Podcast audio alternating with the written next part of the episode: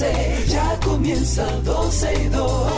Sergio Carlos, Karina, Larrauri llegan para darnos toda la información de los hechos, toda la diversión del momento.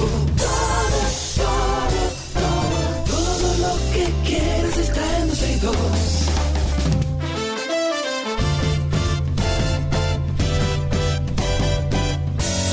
El reloj ya ha marcado las 12, ya comienza 12 y 2.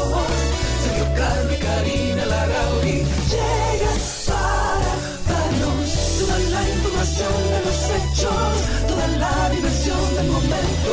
Todo, todo, todo, todo, todo, todo, lo que quieras está en 12 y 2.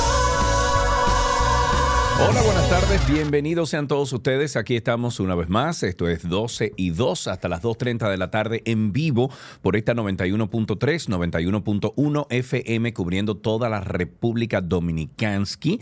Y también estamos en 12y2.com, 1, 2 y 2.com y en la91fm.com. Saludos, Karina, ¿cómo te encuentras? Te veo un poquito peinada. Quiere Sí, decir que saliste de tu casa esta mañana, ¿verdad? Sí, salí esta mañana a trabajar temprano y aquí estamos ya, bueno, dispuestos a estar con ustedes hasta las 2.30 de la tarde, a ponerlos al día de todo lo que acontece en nuestro país, recordándoles que estamos en vivo a través de 12y2.com y a través de la página de la 91fm.com. Yes, vamos de inmediato a varias cosas. El presidente de la Cámara de Diputados, Alfredo Pacheco, presentó al país en el día de ayer el informe de gestión correspondiente del 2022 al 2023, en el que resaltó el incremento de la labor legislativa y la transparencia en el manejo de los fondos de la institución en un discurso en la Asamblea Nacional ante la vicepresidenta de la República, Raquel Peña, los altos funcionarios, senadores, diputados, empresarios, también representantes de delegaciones diplomáticas. Pacheco dijo que la actual Cámara de Diputados ha cumplido con la promesa de bajar la mora legislativa que afectaba a este órgano legislativo. Pacheco dijo lo siguiente, y estoy citando. Puedo anunciar que hemos ido dando cumplimiento a más de un 90% del programa que en aquel momento nos planteamos eh, y seguimos avanzando refiriéndose a la alta producción de materia de aprobación de leyes por parte de los diputados. Yo me imagino que él estaba contando también con la alta aprobación de todos los benditos préstamos que se han aprobado en este gobierno, ¿verdad? El presidente de la Cámara de Diputados también dijo que eh, en el periodo comprendido entre el 16 de agosto de 2022 y el, al, al- al 26 de julio del 2023, fueron celebradas más de 100 sesiones del Pleno, dos por mandato constitucional, 67 ordinarias y 32 extraordinarias, en las que se ha tomado en consideración y sancionado importantes iniciativas legislativas relativas a proyectos de ley, resoluciones bicamerales, eh, internas en torno a demandas a diferentes sectores del país. Bueno, para ponernos de acuerdo también y al día con informaciones alrededor del tema de, bueno, a nivel internacional, el vicecónsul, de, bueno, de nuestro país, pero en Venezuela, Juan Vargas, está liderando una investigación sobre la labor diplomática que realizó el padre de la patria. Oigan qué interesante, Juan Pablo Duarte. Él estuvo acreditado en ese país como ministro plenipotenciario del gobierno provisorio de la restauración, presidido por el general José Antonio Pepillo Salcedo desde 1864 hasta 1865. Vargas Suárez es presidente de la filial del Instituto eh, Duartiano en Venezuela y dijo que en el transcurso de una investigación encontró, señores, un himno inédito redactado por Duarte, todo esto a raíz de la victoria de la Guerra de la Restauración. También este diplomático eh, dio un adelanto de que el próximo 16 de agosto el Consulado General Dominicano, acreditado en Caracas, va a publicar una compilación con todos los artículos periodísticos publicados en el, en el periódico o en el diario El Federalista entre los años 1900 1800, perdón, 63 y 1865, que fueron coordinados por el general Duarte como parte de, bueno, de todo su trabajo diplomático en Venezuela. Me encanta esta idea. Miren, lo que voy a decir ahora no es para preocuparse, ok, eso según dicen ellos mismos. A ver. La Dirección General de Presupuesto informó que los 500 millones de pesos que pretenden reducir al Ministerio de Educación en el anteproyecto que modifica la ley número 36622 del eh, presupuesto de este año no representa disminución en el total aprobado para esa entidad. Esta, mm, eh, este, esta entidad gubernamental dijo que al MINER que se le aprobó erogaciones ascendentes a un monto de 275.378 millones 926.642, equivalente al 4% del Producto Interno Bruto proyectado en junio del 2022. Según la Dirección de Presupuesto, los recursos de gastos que se pretenden disminuir al MINER al Ministerio de Educación serán reasignados en aplicaciones financieras a solicitud de la máxima autoridad ministerial, según se visualiza en los, en los cuadros 3 y 4 del artículo 6 del proyecto de ley sometido el pasado primero de este mes.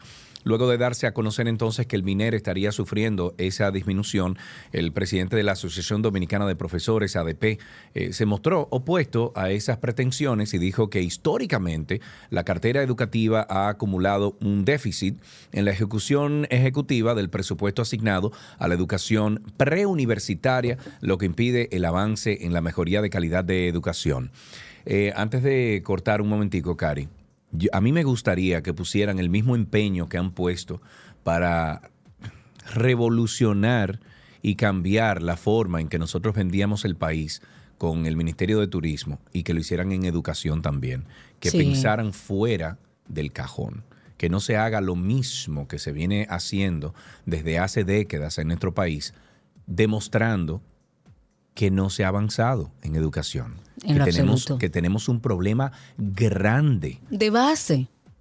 Entonces, de base, que no tiene que ver es, eh, con que le den mil pesos a un, a, una, a un padre para que lleve a sus No, hijos al Dios. colegio, tiene que ver con la calidad de educación que estamos dando y ahí es que hay que invertir dinero. Así es. Oigan esto, la diputada de La Vega por el PRM, Rosa Amalia Pilarte, eh, habría introducido en el mercado financiero más de, oigan bien, 2.593 millones de pesos provenientes de actividad de narcotráfico de esta red que supuestamente encabezaba su pareja, Miguel Arturo López Florencio, léase Miki López.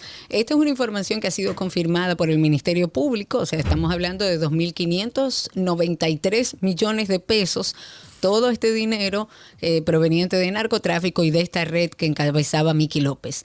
Eh, durante el proceso judicial, el órgano depositó en el día de ayer la acusación en contra de la legisladora y de acuerdo con las autoridades, Pilarte fue identificada como integrante de la red que encabezaba su esposo y hasta el momento no ha podido justificar la integración a la economía dominicana de esa cantidad de dinero. Yo no sé cómo alguien puede justificar casi 3 mil millones de pesos eh, en la banca nacional, que también uno se pregunta cómo no saltan un poco las alertas en los bancos locales cuando se manejan miles de millones de pesos. A mí- personas que usted no sabe de dónde viene su fortuna. Bueno, por el caso que, que me atañe a mí directamente y a otros dos periodistas, pues pudimos conversar con el señor Miki López sobre diferentes asuntos en la Procuraduría Nacional de la República.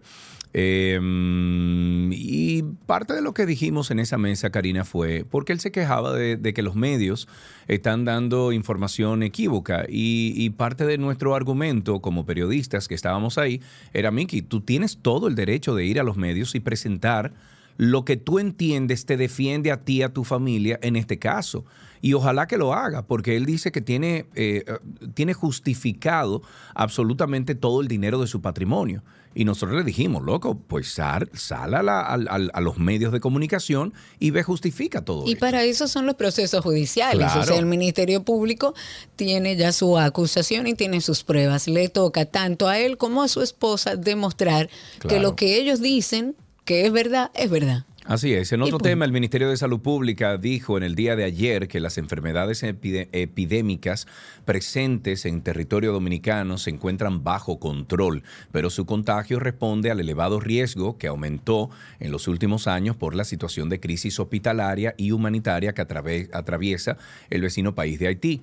De acuerdo con Eladio Pérez, quien es el viceministro de Salud Colectiva, es evidente la presentación de eventualidades en el sector salud sobre enfermedades que estaban controladas y de las cuales no existían ningún tipo de casos, como el cólera, que repunta tras su presencia en Haití, porque hemos dicho muchas veces que lo que pasa en Haití va a pasar aquí en República claro. Dominicana.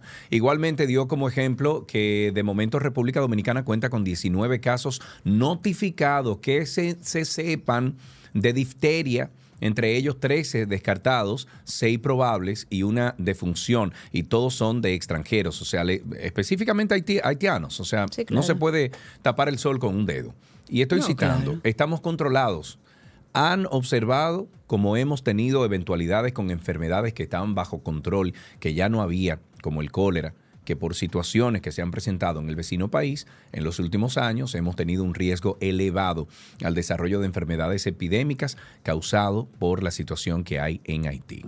Vamos Bueno. a construir ese muro. Vamos a llamarle ¿Se el está muro, la muralla, la muralla de, no, no, no, una verja no, la muralla del Caribe que construyamos ahí, de 20 pies de altura. Que metamos hasta arriba- turística. No, no, no, óyeme, es que Karina, Y las generar cosas un cordón Haití humanitario, porque el tema no es que República Dominicana a partir de ahora le va a dar la espalda a, Haití, No, pero es como no, dice el presidente, la solución no está aquí, podemos ayudarlo, podemos crear cordones humanitarios Claro. donde tengamos hospitales, donde podamos proveer Claro. también de ayuda a Haití, pero de manera organizada.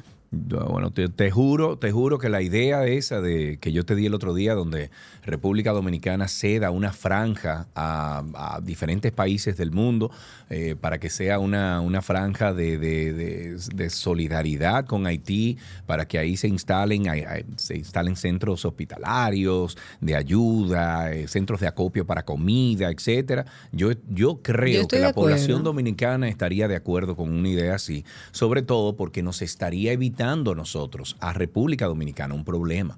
Claro. Entonces, eso, eso a mí me encantaría que el presidente o, o qué sé yo, alguien del, del gobierno explorara esa idea.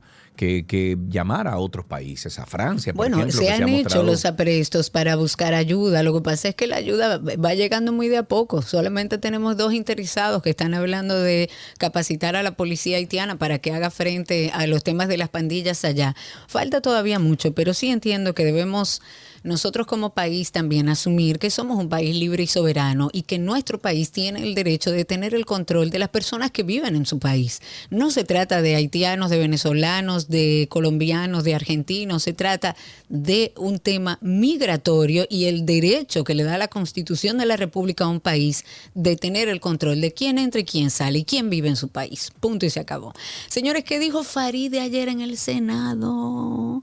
La senadora del PRM por el Distrito Nacional, Faride Raful, eh, que yo esperaba esa vocecita de Faride, ella criticó a los partidos políticos que están postulando a personas muy cuestionadas Claro. en cargos electivos. Escuchemos lo que dijo. A veces eh, perdemos el tiempo discutiendo, tirándonos eh, culpas que provienen de generaciones anteriores y que lo- la participación nuestra no ha podido todavía pues eliminar viejas prácticas de la política nacional.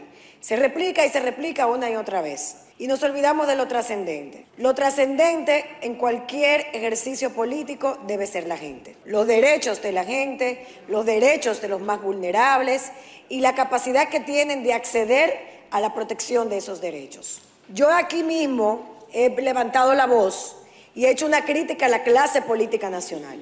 Y lo he hecho porque hay un descreimiento, porque es natural, porque no lo, se ha ganado la clase política esto, pero sobre todo porque nos han querido igualar a todos los que participamos en política. Con justa razón o sin justa razón. Últimamente vemos en los periódicos cómo niñas desaparecen de 11, 13 años y los principales señalados son personas que viven contigo a sus casas, que son adultos y con los cuales se tenía confianza. Y eso es como normalizado. Nadie habla de eso. Eso no es un escándalo. Está normalizado porque hemos normalizado siempre las relaciones entre niños, niñas y personas adultas. Y así lo vemos hasta en los titulares de algunos periódicos. Una niña que tenía una relación con fulano, como si los niños tienen relación con nadie, como si hay consentimiento entre un menor. Nosotros que hacemos las leyes aquí hemos dicho que eso es violación sexual, una y otra vez. Y se ha permitido que a este Congreso lleguen violadores sexuales, violadores de la ley, lavadores, corruptos.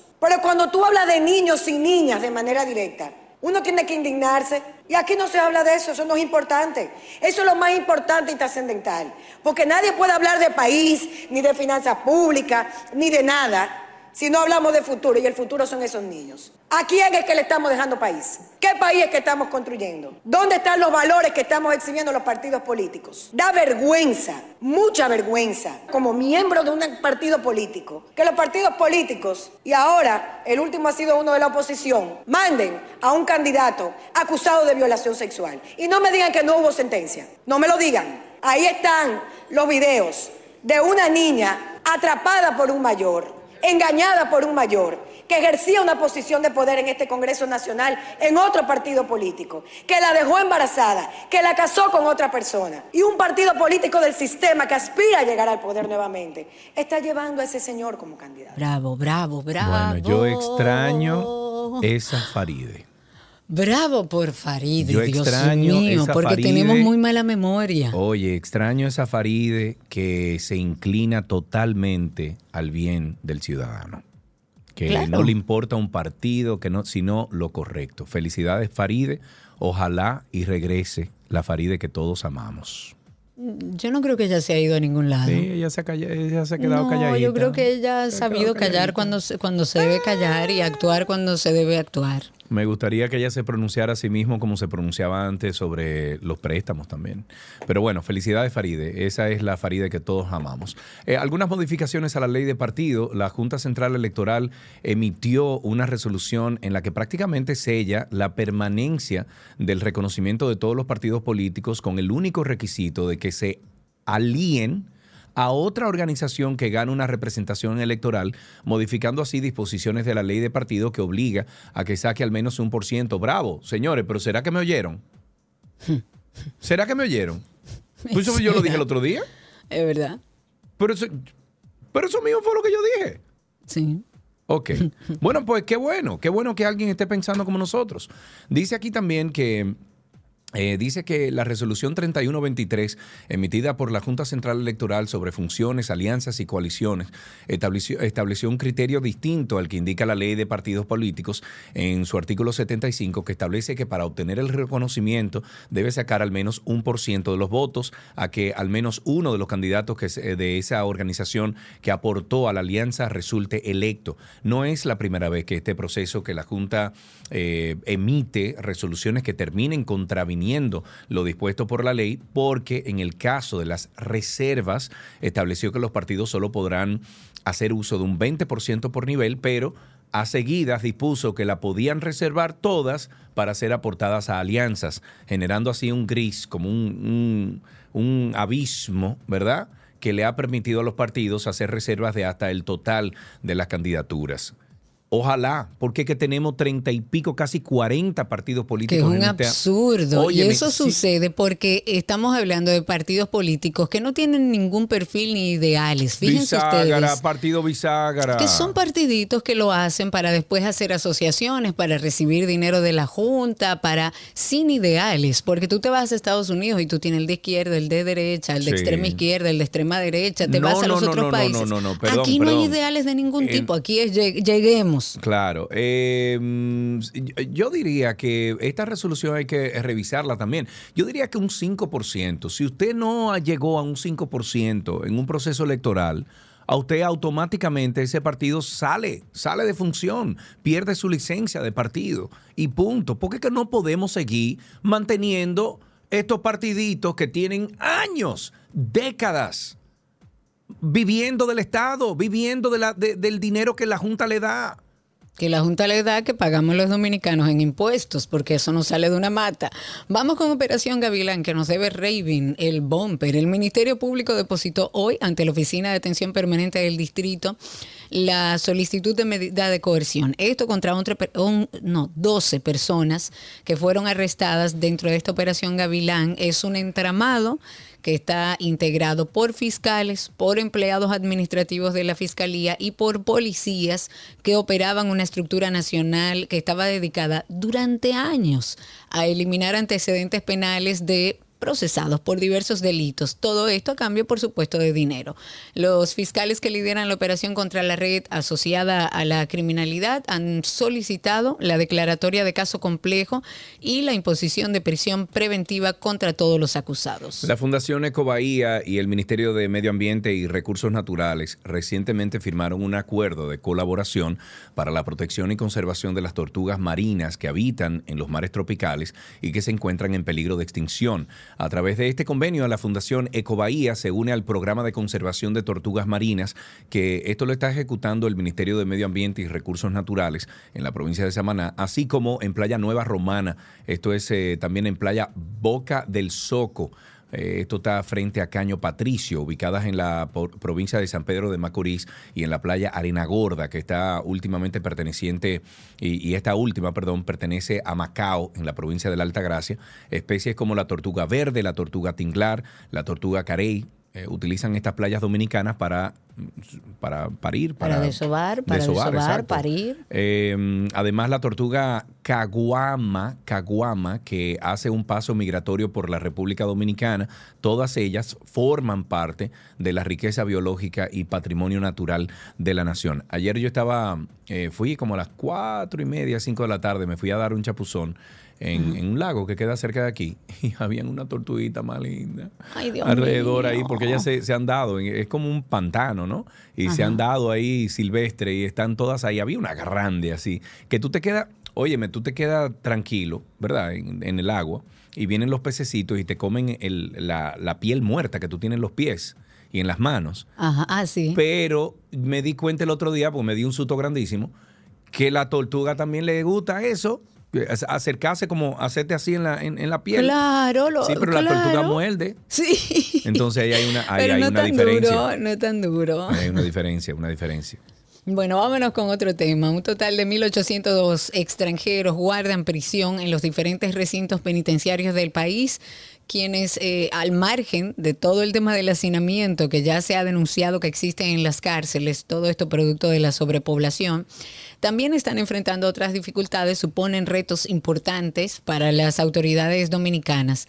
Según los datos de la Dirección General de Servicios Penitenciarios, sus nacionalidades varían entre colombianos, venezolanos, españoles, también hay estadounidenses, haitianos, alemanes, peruanos, suizos, mexicanos, holandeses, bueno, hasta israelí hay ahí.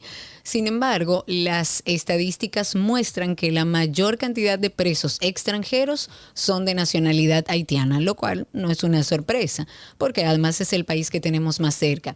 En total suman 1.446 los que se encuentran actualmente privados de libertad extranjeros, equivalente al 80.3% de los extranjeros detenidos. Ok, un accidente en La Vega, ya para finalizar.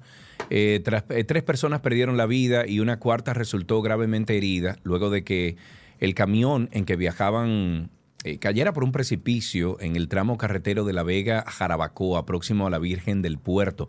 Dos de los fallecidos fueron identificados, pero hay una tercera víctima aún sin identificar, mientras que el conductor Jesús María García Lebrón, de 31 años de edad, fue rescatado con vida y transportado en estado delicado al Hospital Traumatológico y Quirúrgico Profesor Juan Bosch del Pino. Esto es en La Vega. Ojalá y se se recupere pronto. Y bueno, vamos entonces, aquí terminan estas noticias eh, iniciales en 12 y 2. Eh, ah, nos apartamos un momentico y regresamos con más informaciones. Todo, todo, todo lo que quieres está en 12 y 2.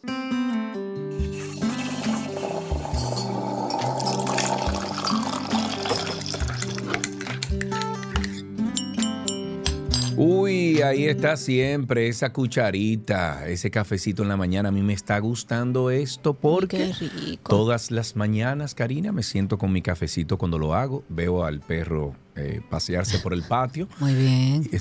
Sí.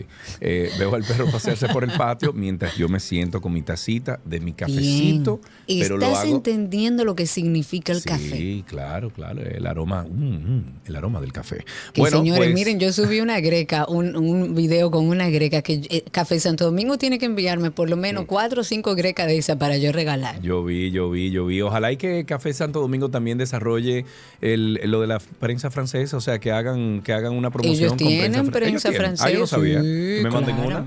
una. ¿eh? Que me manden una. Además, 829-236-9856. ¿Cómo que no? Tenemos una gente en cabina, Karina. Ay, es verdad. Claro que Eh, sí. Hoy es jueves. Hoy ¿A es dónde tú ibas? Yo Señores, miren, los jueves siempre invitamos a un cafetero que Es ustedes verdad. conocen. Eh, hoy nos vamos a tomar un café con el productor, actor y voiceover Francis Cruz. Amigo Francis, ¿cómo estás? Francis. Feliz, feliz de estar aquí con ustedes, oyéndoles y viéndoles también, ¿no? Y estando pendiente a sus cosas, felicitándole por tener ya tantos años en este medio. bueno. Gracias. Teniendo buenas Gracias, noticias. caramba. ¿Usted es cafetero, amigo colega? Oh, pero por supuesto, mi querido. Cuéntame esa relación con el café, ¿cuándo nació Francis? Eh, yo creo que desde niño, ¿no? Porque mi generación era muy normal, eh, Sergio, y tal vez la tuya también, supongo, que te lleva unos añitos. Sí, sí, sí, sí. de sí, que sí, nuestras madres nos daban el cafecito con el pan y mojar el pancito de agua con el café, ¿no? Y eso era muy común en mi casa, allá en Ciudad Nueva. Y eso me, me traslada eh, esa, esa memoria sensorial a, a esos años desde pequeño que mami me daba mi cafecito con mi pancito de agua y mojado. Qué rico. Y esa, y esa fue como bien calientico, ¿no? Y a veces, señora, hasta una mantequilla que estaba en el pan se regaba como en el café. No sé si recuerdan Ay, esa Dios imagen. mío.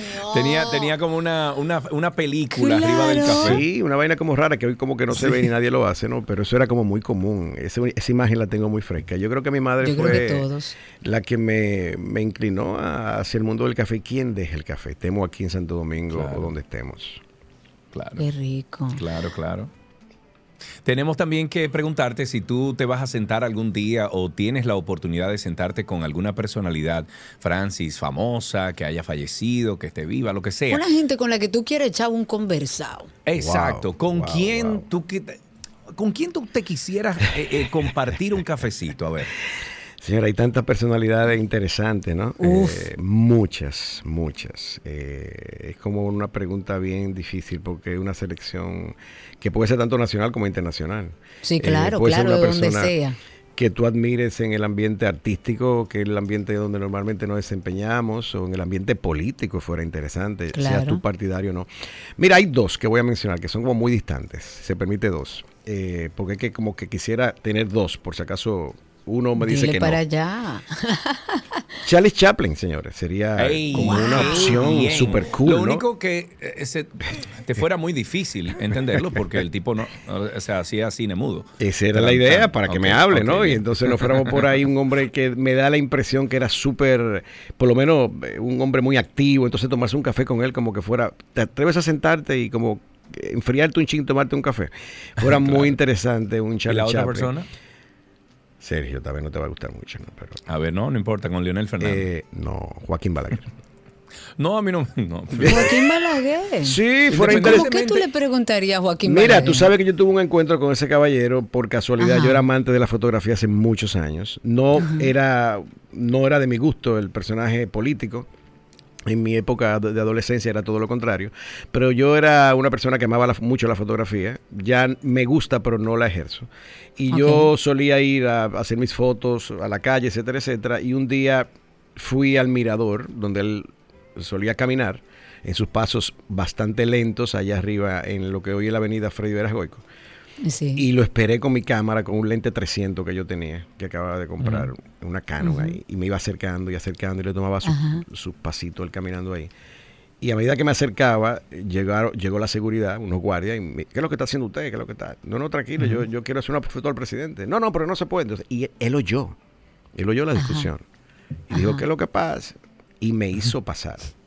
Me Wow. dejó que yo me acercara y todos se quedaron en shock. Y yo Claro. tuve la oportunidad de acercarme, fue improvisado, yo fui a tomar fotos y ahí conversé ligeramente con él Y, y- y eso como que yo lo ¿Qué es traslado. lo que usted hace? Es que así mismo, ¿y ¿quién es usted? ¿Cómo usted se llama? Y por ahí nos fuimos con una historia larga que algún día la desarrollaré en algún tipo de idea. Y yo como trasladándome en aquel momento, fuera chulo eso, pero con un cafecito con él. Entonces eso... Ah, mira. Qué Me rico. gusta, me gusta. y eso. preguntarle muchas cosas y cuestionarle muchas cosas sobre todo. Bueno, él no era mucho de, de contestar a esos cuestionamientos. o sea que Puede ser interesante, hubiese sido interesante. puede ser interesante. ¿Tú eres team azúcar o team sin azúcar? Sin azúcar prácticamente. Y cuando uso azúcar, prefiero un poquito de miel muy ligero. Normal- Ok, Mm. Mira, eh, Francis, hablemos un poco de tu trabajo como actor para que aquellos que quizás no reconocen tu trabajo sepan primero cómo inicias, cuándo inicias, porque hablaste de que te apasionaba la fotografía, con, has estado metido en el mundo del arte de alguna manera, pero llegas a, a la actuación. ¿Cómo llegas y cuándo inicias? Mira, desde niño había una joven española que tenía el apodo de Estrellita. Estoy hablando de los años 70 finales. Eh, y ella vivía en la calle El Conde, en- recuerdo muy bien, entre la Santomé, entre la Sánchez y la Santomé, algo por ahí. Eh, vivía allá en la calle El Conde. Y ella reclutaba niños y niñas para hacer como grupos de teatro. Y esa fue mi primera experiencia. Yo tenía que tener unos 10 años de edad. Y hacíamos lo que le llamaban veladas en, en aqu- Claro, en sí, aquella época. recuerdo. Sí. Y yo recuerdo que hasta un nombre artístico ya le ponía a cada niño. El nombre mío era de que Uriel. ya tú sabes. Entonces ahí fueron mis primeros pasos y, y yo hacía mucha conexión con los demás en, el- en la escena porque eran obras de teatro. Luego de ahí me aparté y Germana Quintana, que es mi madre en el arte, eh, ya Ay, yo... dura, dura, dura, Durísima, dura. doña Germana, venezolana, ya dominicana hace muchos años. Sí, claro. Éramos vecinos eh, en la ciudad colonial en ese momento, Gasco es ciudad colonial, y yo era amigo de sus hijos y de una forma u otra un día me dice que si la quería acompañar al Club Arroyondo, que ella dirigía la compañía de teatro del Club Arroyondo, de eso hace unos 30 años. Sí. Y ahí comienzo a ayudarla con las luces, el sonido, la parte técnica y asistencia de dirección. Y un día eh, ella faltó un actor o una de las rabietas de ella en aquel momento votó a alguien y me dice que cogiera yo ese personaje. Yo, doña, pero yo no soy actor, yo no. Dice, no, no, pero atrévete, tú puedes hacerlo, tú puedes hacerlo. Y no me digas que no. Y ahí arrancamos hace ya 30 años con Germana, en ese grupo de teatro de la compañía del Club Arroyondo. Ahí conocí a la que hoy es mi esposa, Wow. para que tú veas cómo son las cosas Qué de la vida. bien. Y tenemos ya muchos años desde ese día que me picó de manera formal, ya yo era adulto, estaba muy consciente, yo hacía otras cosas, negocios, estudié mercadeo con maestría en negocios, todas esas cosas, etcétera, etcétera. Pero comencé eh, a sacarle un lado, a parquearme a la izquierda de vez en cuando y apreciar la importancia que tenía para mí hacer arte, específicamente teatro. Y nunca lo he dejado. Viajaba mucho en esa época por negocios y ella solamente me decía, recuerda, donde quiera que estés, saca tiempo y ve a ver teatro.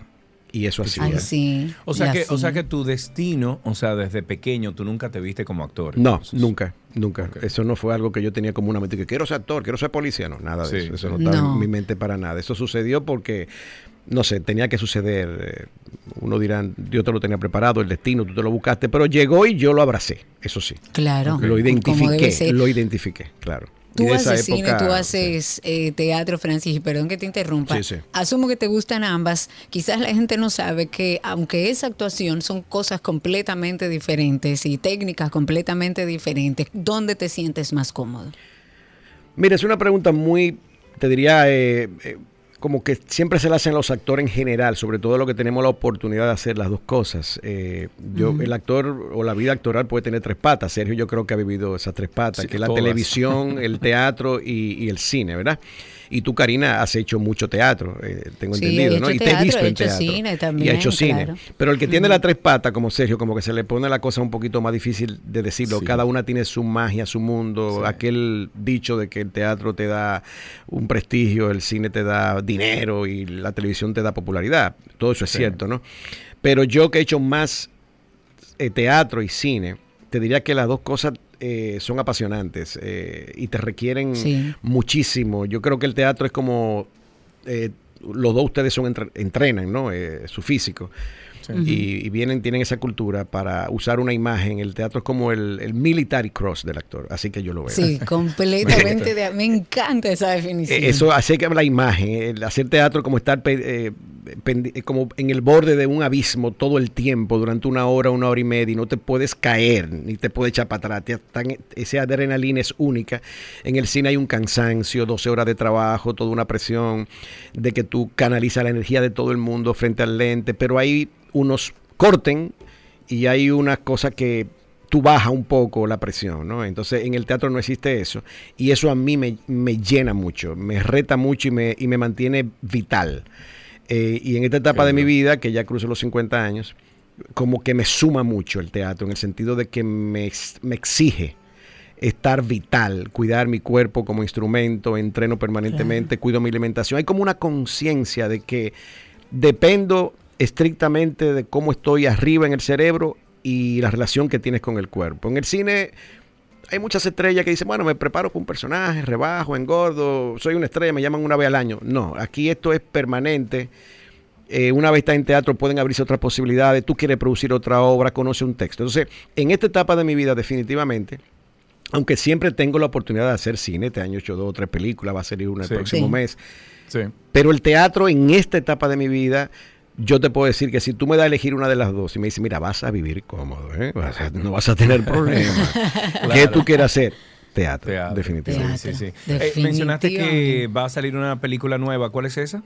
Mira, eh, es una superproducción. Cuando digo superproducción no es por eh, lo que costó, ¿no? sino por la Sí. calidad que, que viene. Se llama Convivencia. Es una película de, escrita por Tony Gómez, una persona que aparentemente no tiene que ver nada con el arte, es ingeniero. Y cuando conocimos este guion, que me lo presentó con José Gómez de Vargas, que es el director, me quedé en shock. Es un thriller de esto tipo Clue. Todos hemos jugado Clue, ¿no? ¿Quién mató a Sí, quién? y sí, con sí. qué lo mató. Claro. Y entonces esa onda de ese thriller que parecería como un poco ya rastrillado en el cine y hasta en teatro, pero está manejado de una manera magistral por José en base a ese guion de, de Tony. Hay un elenco, es una es un protagónico coral. Ahí está El Cuervo, está Pachi Méndez, está Rubén Meterio, Karina Valdés, Doña Niurka Mota, Mario Núñez, sí. Todos estamos en un salón de interrogatorio de la policía donde somos vecinos de un condominio y uno de nosotros, incluyendo a un personaje que necesariamente no vive alquilado, sino que el que cuida el edificio, alguien mató a esa persona. Pero no es tan cliché como se oye, es una cosa bien escrita y rodada en tiempo real durante 21 días. Es decir, en un orden de escenas eh, impresionante, fuerte, donde hay un reto con la dirección de cámara, eh, Claro. de, de los paneos que no sean monótonos. Y yo tengo una alta expectativa de esta producción que sale ahora el 28 de septiembre. Se llama Convivencia. El- Convivencia, que la hemos visto por aquí, pero también estás o anda por ahí algo de teatro, ¿verdad? Sí, claro, volvemos a petición, como dice la gente, pero es verdad. Buenísimo, la fiesta del chivo, eh, producida por su amiga eh, Dunia de Wind, que Claro. siempre trae propuestas muy buenas de alta calidad, comenzando con el texto y luego con la dirección de Manuel Chapuzón en este caso y un elenco maravilloso. El. Tuvimos unas 7, 8 funciones al principio de abril, luego volvimos con tres funciones más petición, llenas todas antes de cada día de la función. Yo tenía tiempo que no vivía eso. Eh, todas las funciones llenas y ahora tenemos lindo. dentro de un espacio que el teatro nos hizo, porque no hay prácticamente nada libre en calendario, en la sala Ravelo, tenemos cuatro días, desde el jueves 10 al domingo 13 de agosto, es decir, la próxima semana, en la sala Ravelo, viernes, sábado, jueves, viernes y sábado a las 8 y 30, y el domingo a las 6 y 30 de la tarde. Muy sencillo comprarlo en Huepa Tickets, señores, un regalo, menos de 20 Sí. dólares, 1.100 pesos. Es decir, Muy bien. Baratísimo. muy bien. con siete actores precio. como Don Augusto Feria, Elvira Taveras, Miguel Bucarelli, Fausto Rojas, Cindy Galán, eh, Gensi Pichardo Ah, y un servidor elenco. Fra- Pero Francisco. la crema de la crema. Es decir, que yo creo que estamos y la nosotros, eh, eh, de verdad, le hemos pasado muy bien y es una historia que ustedes la conocen, escrita por don Mario Vargas Llosa. Claro. Eh, es una adaptación que Dunia vio en España de, de Natalio Grueso. Hizo una adaptación espectacular de, de aquella novela y hizo un extracto de cuando Urania, un personaje de ficción que crea Mario Vargas Llosa, vuelve al país luego de muchos años a interrogar y enfrentarse a su padre moribundo, que fue un servil del régimen eh, en aquel momento y que algo pasó en su vida por lo cual ella tuvo que dejar el país. Son los últimos momentos del régimen, en aquel momento en que Trujillo, aquel personaje, estaba ya en un punto máximo, ensimismado en, en lo más alto del ego y del poder. Y entonces podemos apreciar allí eh, en esta obra que aunque es un drama, es un drama, perdón, Manuel hace un montaje sumamente dinámico y la obra va desde el uso de máscaras, con todo lo que lleva el uso de máscaras, hasta la, una obra realista ya a partir de la segunda mitad de la obra. Así que de verdad, eh, esta audiencia trate de conseguir su boleta antes que se vayan, porque estoy seguro que se van a ir todas antes del jueves. Y vamos a estar en la sala Ravelo desde el 10 al 13 de agosto eh, la próxima semana. Bueno, las boletas la pueden conseguir en Wepa Tickets. Eh, Francis, muchísimas gracias por esta conversación, amigo.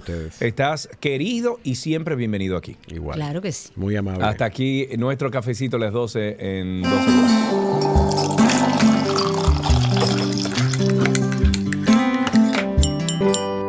Todo lo que quieres está en 12 y 2.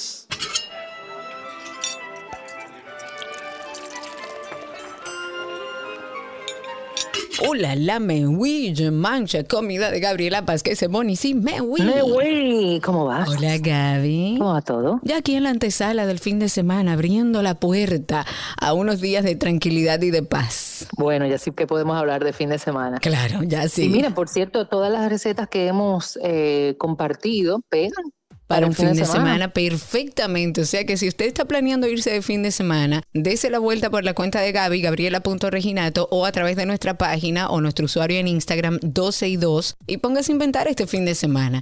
Vamos a seguir con las recetas con queso. Hoy que preparamos. Respondiendo a lo que me escribieron por Instagram, la receta famosa nuestra de, de, 12 y 2 que lleva queso es las uvas con queso azul. Ay, sí, ¿cómo olvidarlo? Pero no la vamos a dar porque ya está la página. Eso está en la página, señores. Ya eso yo creo que nuestros oyentes fijos se la saben de memoria. Exacto, la voy a publicar, pero hoy vamos a compartir una, una también que, que en su momento la, la dimos bastante. Está en mi libro, en mi primer libro, 77 eh, recetas en 13 secciones, y es una, unos cakes de cuatro quesos que le podemos poner por arriba desde la mermelada tocineta de la lina Wallah, o mermelada de tomate, o mermelada de pimientos, o cualquier mermelada. Como unas tapitas de queso. Son como si fueran unas arepitas. Ayer hicimos las bolitas de queso, pero estas no son fritas, estas son como pasadas por, por, por, una sartén, por decirlo así, y es una mezcla de cuatro quesos. Eh, la textura es cremosa, es suave. Mm. Se te aguó la boca. Entonces imagínatelo así como bocadito, exactamente, y le pones la mermeladita por arriba, wow. Fácil de hacer también. Mira, necesitamos una, una taza y media de queso manchego curado, eh, rallado, media taza de queso parmesano, una taza de queso crema, es decir, del cream cheese, y media taza de ricota. Tres cucharadas de harina, media cucharadita de tomillo seco picadito, de, de tomillo seco o una cucharadita de tomillo fresco picadito, la ralladura de medio limón amarillo, preferiblemente puede ser verde, pero ustedes saben que yo delirio por el limón amarillo y pimienta al gusto. Lo que vamos a hacer, Cari, es rallar los quesos, en el caso del manchego por el lado grueso, y lo vamos a mezclar con el queso ricota, agregamos el toquecito de pimienta, incorporamos la harina, el tomillo, el parmesano, el queso, el cream cheese y vamos a mezclarlo todo, todo súper bien. Y por último vamos a perfumarlo con la ralladura de limón. Aquí vamos a hacer bolitas como las que estábamos haciendo en el caso de ayer, pero luego que tú hagas las bolitas, las vas a presionar un poquito, como las vas a achatar, para formar unos cakes. Y entonces esto lo vas a pasar por harina la vas a llevar igual a congelar un ratito, como media hora en nevera o 15 minutos en freezer. Entonces, en una sartén le vas a poner, preferiblemente una sartén antiadherente eh, que tenga teflón, le vas a poner un poquito de aceite de oliva o de spray para cocinar y vas a, a poner las tortitas ya del de queso de los cuatro quesos y la vas a dorar por ambos lados. Al momento de servir le vas a colocar por arriba un toquecito de mermelada, que puede ser de guayaba, de pimiento, de tomate, la mermelada de tocineta, la que quieras. Si quieres espolvorearle un poquito de puerro picadito por arriba y adivina qué. Voilà. Voilà. y en 12y2.com ahí pueden conseguir las recetas de Gaby siempre. 12y2.com, váyase a ese link que dice la receta y ponga su imaginación a volar. Vea lo que tiene en la cocina, que ahí hay más de 15 años de recetas. Y también pueden seguir a Gaby Gabriela.reginato. Recuerden los potes mágicos, ahí van a encontrar la línea Voilà, que yo la, la he apodado potes mágicos, Voilà RD o Voilà Café, que está ahí en Altos de Chabón. Gaby, gracias. Mua, Un beso, sigo en sintonía con ustedes. Así será y el lunes nos reencontramos por aquí. Gabriela Reginato estuvo con nosotros en nuestra receta del día.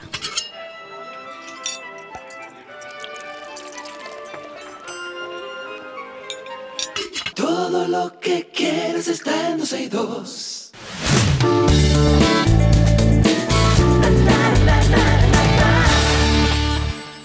Estamos en las informaciones de entretenimiento. Hace unos días, y aquí lo comentábamos, la cantante neoyorquina Cardi B se vio envuelta como en un lío grandísimo luego de que, eh, de que una fanática le tirara cerveza y ella le tiró el micrófono. Pues Belcalis Marlenis Almanzar, que es el nombre real de esta artista, entró en cólera después de que una fanática, bueno, eh, eh, una fanática que estaba ahí pues le tirara agua, supuestamente por petición de Cardi B, quien se encontraba acalorada por las altas temperaturas del desierto de Las Vegas. Hay muchos usuarios de redes que se pusieron como del lado de Cardi B, y otros que consideran que fue una exageración su respuesta y la policía ya investiga el caso. El infame micrófono ya está siendo subastado en eBay, sepa usted. La subasta está siendo llevada a cabo por un hombre llamado Scott, quien asegura que es el dueño de la empresa que proporciona eh, los equipos de audio al club Dries, que fue el lugar donde ocurrió el incidente con Cardi B. El micrófono no es nada del otro mundo. Es simplemente el micrófono que le tiró Cardi B a una fanática. Se trata de un modelo Shure eh, cuyo valor por unidad es más o menos de 1.500 dólares. Generalmente se vende como parte de un sistema de sonido inalámbrico de un valor más elevado, pero solo el micrófono anda más o menos por ese precio. El propietario de los equipos dijo que a pesar del duro golpe, el micrófono sigue funcionando perfectamente bien. Y quizá, tomando en cuenta que se trataba de una pieza usada, Scott, bueno, decidió comenzar la subasta con 500 dólares, pero en menos de 24 horas, ¿tú sabes cuánto cuesta ya el ¿Cuándo? micrófono? ¿Cuándo? Casi 91 mil dólares. La subasta va a durar cinco días más a partir del 3 de agosto, por lo que muchos expertos estiman No, que ese, micrófono, ese No, micrófono no, va a alcanzar Dios. entre 250 No, por a Dios. 500 No, mil dólares.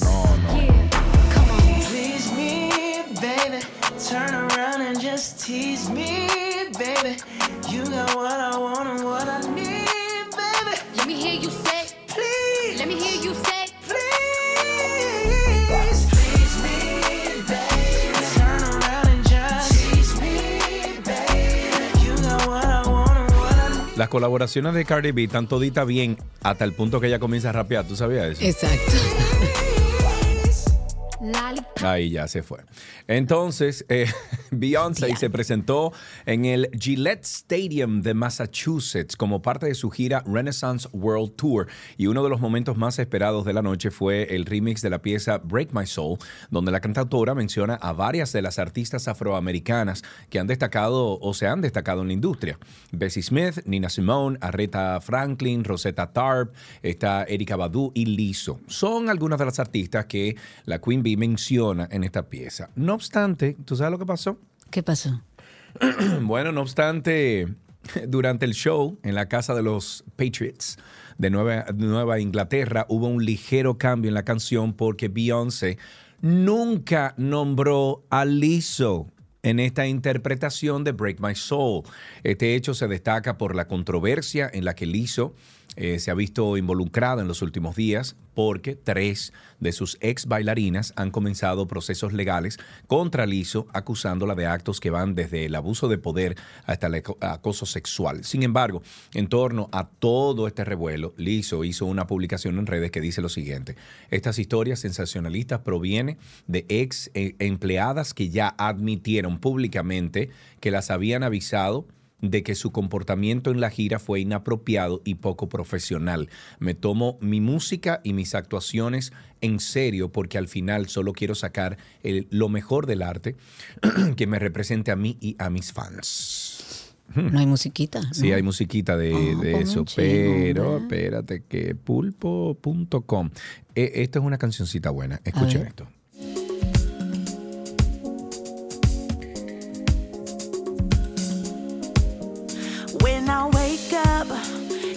My own pink world, I get up out of bed and wave to my homegirl. Tú sabes que eso es de Barbie, ¿verdad? Ajá, claro. She's so cool, all dolled up, just playing chess by the pool. Come on, we got it. Lizo, eh, yo estoy muy triste con lo de Lizo. Sí, la muy verdad triste. es que a mí me, pa- me pasa lo con ella, lo que me pasó en su momento con Kevin Spacey. Ah, sí, claro. Que uno decía, lo ¿en admira demasiado y entonces uno dice, pero ¿cómo va a ser? Bueno, man? ahora lo declararon no culpable, o sea que parece sí, que... pero el hecho está ahí como quiera. Bueno, pero se supone que si es inocente el hecho no existió. Es lo que se supone, ¿no? Digo yo. Bueno. para tratar de guardar un poco de toda la admiración que tenía por ese actor. Bueno, Dua Lipa se enfrenta a una nueva demanda en Los Ángeles presentada por el productor y músico Bosco Cante. Él afirma que esta estrella, o sea, Dua Lipa, eh, y su discográfica, que en este caso es Warner Music, nunca recibieron su permiso para incluir la grabación de su Talkbox en las remezclas de su éxito Levitation. El Talkbox es un dispositivo portátil que hace que las vibraciones vocales suenen como si fueran instrumentos musicales. Y Cante, que compuso melodías, letras originales, dice en, en su proceso de demanda que el uso de su actuación en tres remezclas del éxito de Dua Lipa infringe los derechos de autor. Pero además aclaró que tanto él como los productores acordaron explícitamente y de manera verbal que su trabajo no iba o no sería reutilizado en muestras de la canción o de otra manera por Dua Lipa o por Warner Music. Entre las tres remezclas de Levitation se encuentra la que incluye al rapero The Baby. Esta versión se ha convertido en la de mayor éxito, tiene 768 millones de visitas en YouTube y más de 1.800 millones de streams en Spotify. Cante lo que reclama es al menos 2 millones de dólares por daños y perjuicios, 20 millones de dólares por lucro cesante y los honorarios de sus abogados, que también debe ser mucho. Dua Lipa y su discográfica Warner Music no han respondido a la demanda.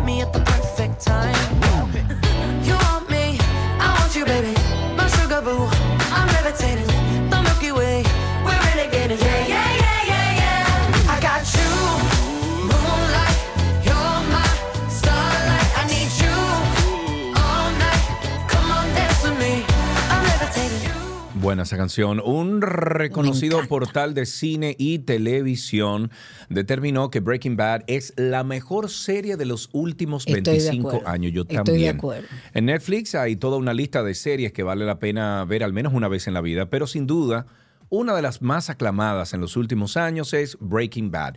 Que yo les confieso que usted ve el primer episodio y usted dice, ok, ¿y entonces qué más yo voy a ver? Porque en el primer episodio te dan el final de la serie, o sea, te dicen cómo finaliza la serie. O sea que ya ustedes saben. Pero bueno, eh, dice aquí que, que habla de la historia del profesor de química que se entera de que tiene cáncer terminal y decide, decide asociarse con un ex alumno para fabricar y vender metanfetaminas. Ay, y ha mío. cautiva- cautivado a cientos de personas en el mundo, tanto así que ha ganado 16 premios Emmy, incluidos cuatro a Mejor Actor para la estrella de Brian Cranston, eh, Walter White, y tal parece que la producción no deja de hacer historia, porque Rotten Tomatoes, un reconocido portal estadounidense de cine y televisión, la nombró como la serie más exitosa de los últimos 25 años. El importante reconocimiento se dio luego de que el portal realizara una encuesta en la que le pidió al público escoger lo mejor de lo mejor en cuanto a series. Así que a pesar de que Breaking Bad se estrenó En el 2013 superó con creces a producciones como The Sopranos, The Wire y Mad Men. Eh, bueno, por eso más de un fan ha criticado fuertemente a Netflix por su decisión de quitar la aclamada serie de su catálogo en febrero del 2025. En otra información, la NFL y CBS Sport han anunciado que el Super Bowl de esta temporada tendrá una presentación centrada en los niños, que la va a hacer Nickelodeon, lo que marca la primera vez que el Super Bowl tiene una transmisión alternativa en otra red. CBS tiene los derechos del Super Bowl 58, que se va a jugar en Las Vegas. Esto va a ser en febrero del 2024. Y esta será la cuarta temporada en la que CBS y Nickelodeon se unen pero la primera vez que hará más de una transmisión. Por segundo año consecutivo, Nickelodeon va a tener un juego en Navidad cuando los Kansas City reciban a Las Vegas Raiders. La transmisión del Super Bowl marcará la tercera vez que se transmite un juego de playoff de la NFL en Nickelodeon. Tuvo un juego de ronda de comodines durante las temporadas 2020-2021. La transmisión del Super Bowl de Nickelodeon también se va a retransmitir en el Reino Unido, en Australia y en Nueva Zelanda, pero diferido. Oigan esto, un youtuber con sede en Tokio que se hace llamar como Toco gastó más de 14 mil dólares en un disfraz personalizado diseñado para que pareciese un perro collie. Ay, sí, lo vi, Dios mío, pero sí. Mi nombre es Toco, quería ser un animal y me hice un collie. De eso dijo el ciudadano japonés que lleva mostrando ya un tiempo en YouTube su proceso de... Sí, muy. Eh, él ya lleva su proceso como eh, mostrando, ¿no? Este proceso de, de convertirse en perro, a esta transformación en perro, algo en lo que ha invertido mucho dinero. El hombre se gastó unos 2 millones de yenes en este traje hiperrealista de Collie hecho con piel y pelo sintético. Fu. Y el año pasado ya presentó su taller Ego Canino en sus redes sociales. Ahora en su primer paseo al aire libre. O sea, se él sale vestido de Sí. perro y caminando así en cuatro Correcto, patas. Correcto, correcto. Dice Alan, di que unen, oye, miren lo que gastan los cuartos. Sí, exactamente. Bueno, en su primer, primer paseo al aire libre se puede ver a Toco realizando muchos trucos parecidos a los de un perro. Mientras tanto, opta por gestos humanos, incluyendo saludar a los transeúntes. ¿En cuánto y por qué eligió transformarse en un collie? Esto fueron, esta fue su, o sea, lo que dijo, sus palabras. Pensé que un animal grande de mi tamaño sería bueno teniendo en cuenta que sería un modelo realista, así que decidí convertirlo en un perro. Hay restricciones, pero puedes moverte en, en él. Sin embargo, si te mueves demasiado, no parecerá un perro. Por supuesto. Ok, después de varias semanas llenas de declaraciones escandalosas, muchas lágrimas e Espérate, incluso... déjame interrumpirte. Eh, iba a decir, iba a mencionar un caso de un video que anda rodando por ahí. A lo mejor Cindy o Alan nos pueden Cindy. Cindy está trabajando en otro lado. Cristi, Cristi. Cristi o Alan nos puede ayudar. Es que son tan parecidos los nombres que me confundo, pero Sí. Cristi.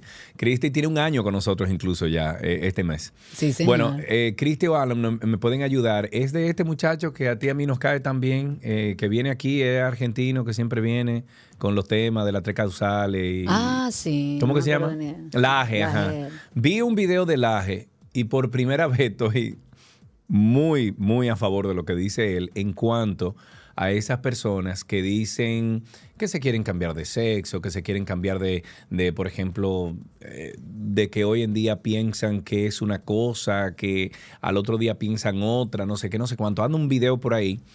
Eh, usualmente yo no estoy de acuerdo con las cosas que Laje dice, pero, pero, eh, sí, o sea, eh, él dijo algo de eso que me gustaría que incluso en Karina y Sergio After Dark nosotros podríamos hablar de eso, de, de cuando una persona quiere cambiarse de sexo, quiere, bueno, eh, Eso es identidad de género. Identidad de género, exacto. Entonces me gustaría que tratemos ese tema porque me par- y a partir de eso que dice Laje, me gustaría que, que lo analizáramos. ¿Ok? Bueno, me déjame ver. bien. Espérate que me están enviando. Póngalo en el guion, abajo de la, de la noticia del youtuber, please. El, el enlace para ver si es ese. Te voy a decir de inmediato, mi querida. Si A es ver. ese. Espérate. Mm. Dale. ¿Me lo pusiste? ¿No me lo pusiste? Sí, me lo pusiste. Ahí está. Voy abriendo aquí. Vamos a ver. Yo creo que, yo creo que es este. Eh, escuchemos a Laje. Respecto de lo que me preguntaba sobre el cambio de sexo, es que no existe el cambio de sexo. Yo lo, siento mucho. eh, lo que uno puede hacer es hormonarse, maquillarse, eh, estilizarse, eh, rebanarse ciertas partes del cuerpo, pero cambiar el sexo no, no se puede. No se puede. Hasta la última célula de tu cuerpo va a seguir gritando tu sexo al hombre que supuestamente le hacen una vaginoplastia o que les, o que les ponen senos artificiales y demás. Eh, son mujeres. Yo quiero tener el derecho a, a poder decir que no. Es un derecho. Decir que no.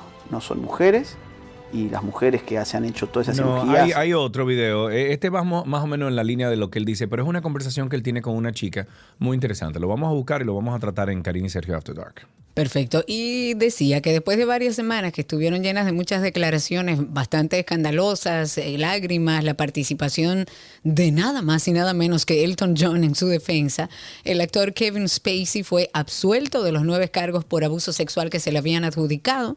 Ya esta es una información que ha circulado, pero para retomarla, las acusaciones que se habían extendido ya por varios años Primero dañaron gravemente la imagen pública de este oscarizado actor a tal grado que tuvo que abandonar uno de sus proyectos eh, más importantes, que era House of Cards, y posterior a eso la industria hollywoodense terminó por darle la espalda. No obstante, un nuevo comienzo se ve en el horizonte de Spacey tras ser encontrado inocente, pues al parecer ya prepara su regreso a la pantalla grande. La productora Tree Coast en- quiere encargarse de regresar a Spacey a la pantalla grande. Es una especie de responsabilidad para con los actores que han sido víctimas de juicios mediáticos.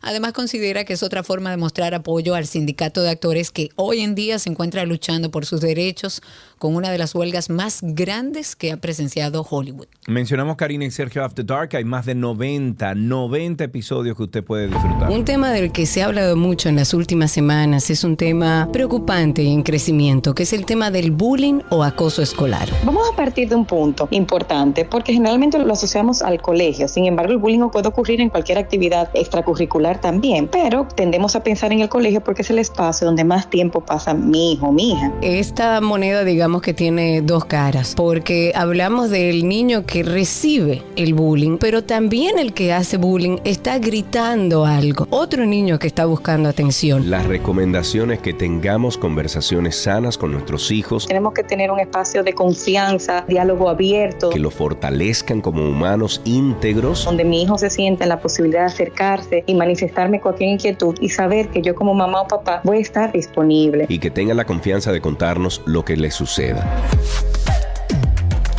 Karina y Sergio. After Dark. Karina y Sergio After Dark en todas las plataformas de podcast. Vaya a Google, usted pone Karina y Sergio After Dark y se suscribe a una de las tantas plataformas que tiene nuestro material, que tiene nuestro contenido. Todo lo que quieres está en 262.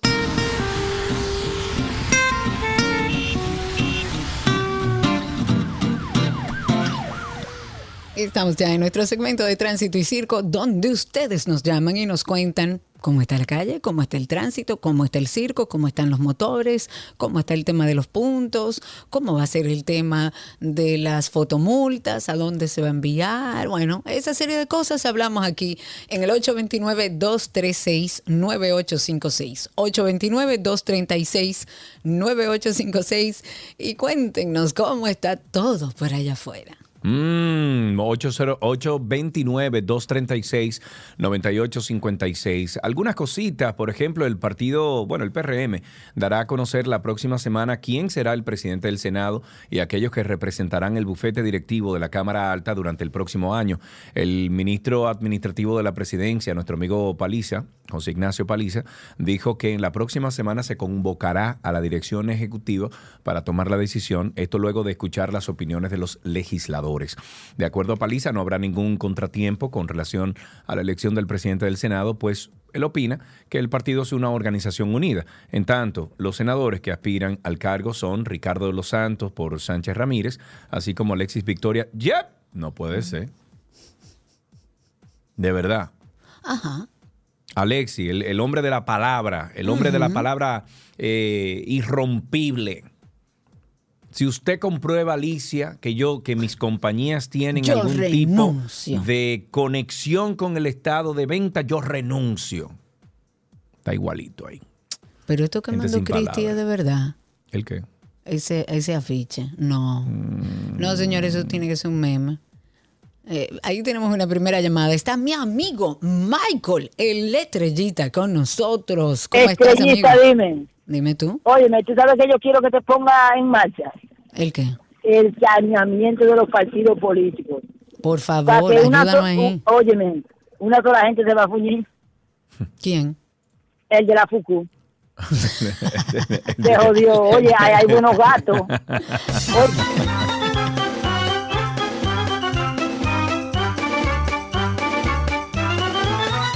Samuel está en la línea. Buenas tardes, Samuel. ad- adelante.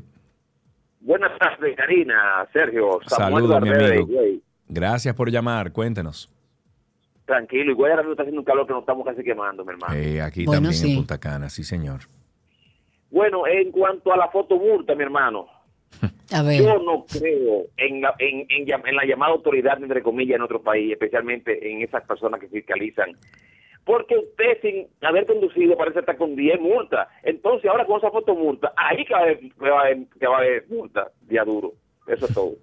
Amén. Muy bien, gracias por es su cuanto. Sí. 829-236-9856. Aquí está el dueño del segmento. Va Plum. Va Plum, Amigo. hermano. ¿Cuánto tiempo? Cuéntame.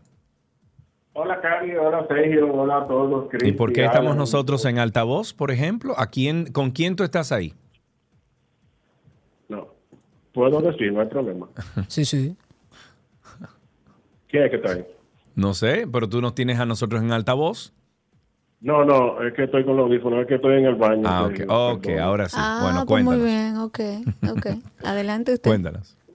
Yo hablo la verdad, no puedo hablar. No, no, la verdad ante todo. Y más en un momento de mi vida como este, verdad ante todo.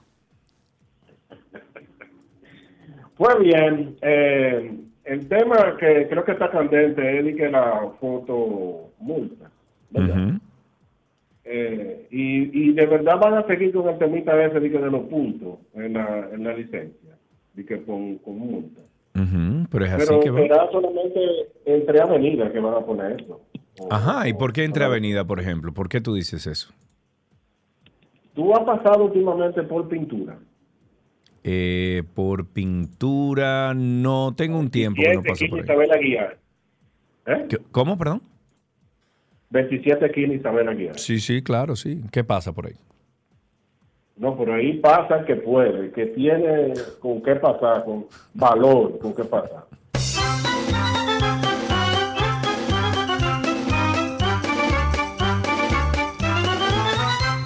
Alice está en la línea. Buenas tardes, Alice. Adelante. Hola, buenas tardes. Buenas tardes. Eh, realmente veo el tránsito despejado eh, este oeste hacia el elevado de las Américas y realmente llamé más porque me preocupa el caso del bullying, pero de los padres hacia los hijos, a ver si también lo pueden incluir en... Ay, sí. ah, Tú miren, sabes que... After Dark. Sí, sí. Gracias por eso. ¿Qué? Completamente de acuerdo en los procesos de educación. Y mira que nosotros no somos el país que más utiliza esa forma para educar. Tengo oh, ejemplos de países donde el tema de burlarse de los hijos, incluso frente a adultos y otras personas, es como normal dentro del ámbito familiar. Eh, y sí, hay, hay muchos padres que entienden, ah, que como son chiquitos, nada, yo lo buleo, mira tan tonto, mira que él no sabe hacer, mira que él... Y como que es un relajo, pero realmente eso deja eh, grandes lesiones a nivel de salud mental en sus hijos. Anote ahí, Cristi, eh, a ver cómo lo abordamos y cómo le damos una vuelta. 829-236-9856, ahí está Julio en la línea con nosotros. Cuéntanos, Julio. Buenas tardes, ¿cómo están ustedes? Bien, de bien. Gracias por tu llamada. Cuéntanos. Bien, tranquilo. Mi hermano, dos cosas.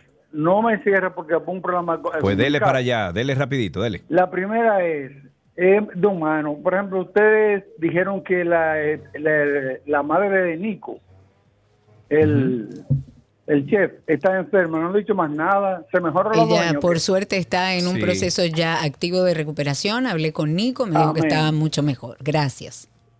Qué bueno. Lo otro es compartirlo con ustedes, que primero me dio risa y después me dicen, no, pero quiero compartirlo, a ver si le da risa a ustedes también. A ver. Es otro préstamo que aprobaron en, el, Ay, en, el- sí. en la Cámara de Diputados. Pero tú dices, un préstamo, otro préstamo más. Óyeme el título. 140 millones para el saneamiento universal de las ciudades turísticas y costeras. Explícame esa vaina.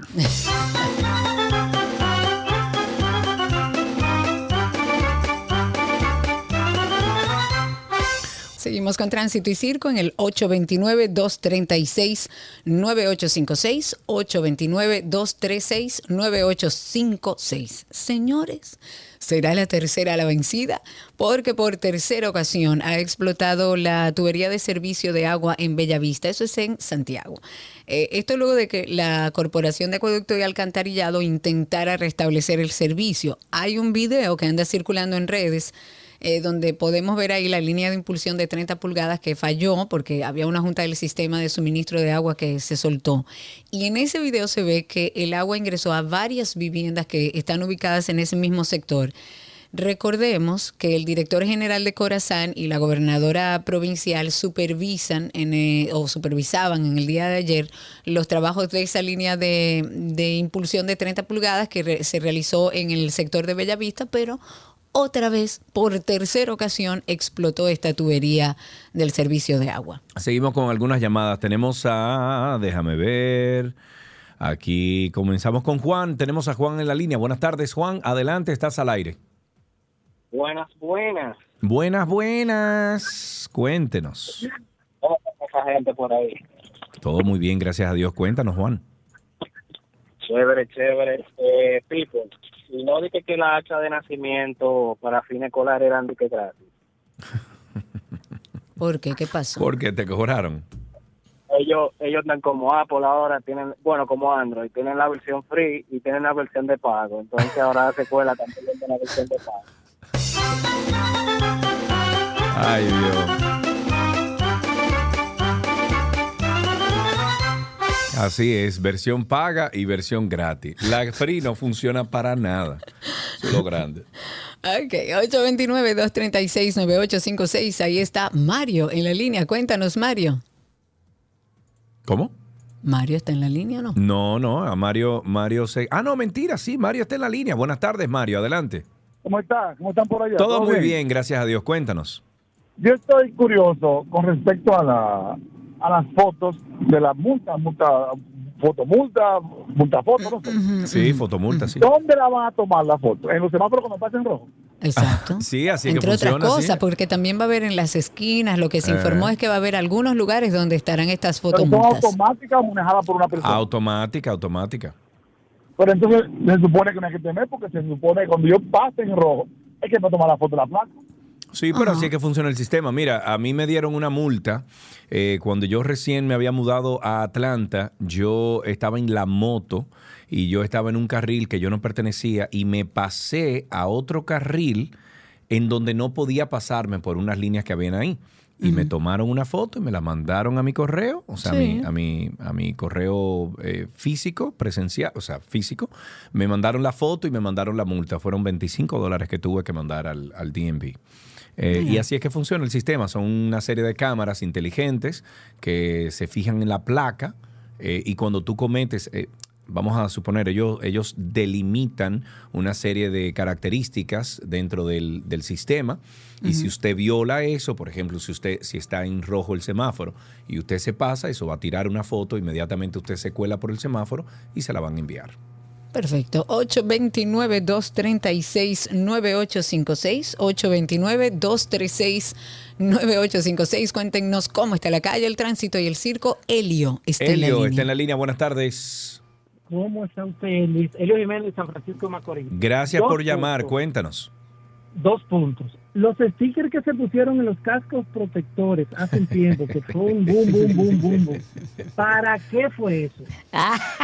Buena pregunta. Otro punto. Tú no eres bueno, tú no eres bueno. Otro punto. Otro punto, adelante, Sí, otro- Adelante, sí. El, año- el próximo año, el 2024, es electoral. Ajá. Tanto Sí, en febrero como en, ma- como en mayo. Ajá. y no he visto todavía el primer anuncio que indique el proceso de cambio de cédula. Todas las cédulas dominicanas se vencen el día de su cumpleaños del 2024 y no he visto la logística de eso. ¿Qué va a hacer el gobierno? No, comience a cambiar su cédula ahora, mi amigo. No, no espere.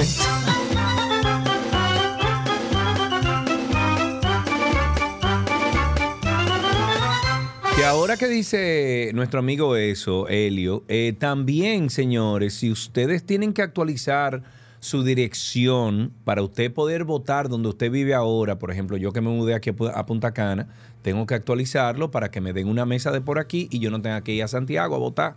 O sea, que haga eso también, vaya y Claro. regístrese, que eso es importante en el padrón electoral. 829-236-9856. Cuéntenos cómo está la calle, el tránsito y el circo. Mientras tanto, comentar que el Senado de la República aprobó ayer dos préstamos. Dos préstamos. ¿Qué será lo que suena aquí? ¿Alguien me puede No, no, aquí es que están limpiando allá Ah, afuera. porque yo me estaba poniendo como eso. Exacto. Eso Bueno, se aprobaron dos préstamos más por un monto total de 390 millones de dólares con la, bueno, finalidad de financiar distintas iniciativas. Iniciativas que fueron aprobadas con 17 votos. Eh, por los del PRM, PRCC, luego que los legislador- legisladores del PLD, FUPU y el PRD se retiraran de la sesión. Hay un primer préstamo que fue aprobado el pasado 16 de diciembre entre el país y el Banco Centroamericano de Integración Económica, que ahí hay un monto de 250 millones de dólares. Esto va a ser usado para el financiamiento del proyecto de construcción de la línea 2C del Metro de Santo Domingo. Un primer préstamo que fue aprobado y fue suscrito el pasado 16 de diciembre entre el país y este banco, como les dije, por 250 millones de dólares.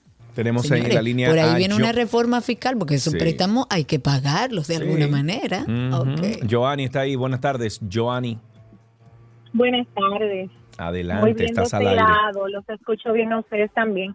Quería, eh, dando continuidad a lo que comentaba uno de los participantes que me precedió, me interesaría muchísimo saber si esas cámaras inteligentes van a ser tan inteligentes como para tomarle la placa a los deliveries y a los motoconchos, que muchos de ellos no tienen placa. No, O sea, no, ¿cómo se estos- esa parte? Esto se creó solamente para nosotros, los, los conductores privados. Los otros ninguno Oh. tienen Una que parte regirse con de nada. ellos, Claro, ojo. por Dios, hazme el Oh. favor.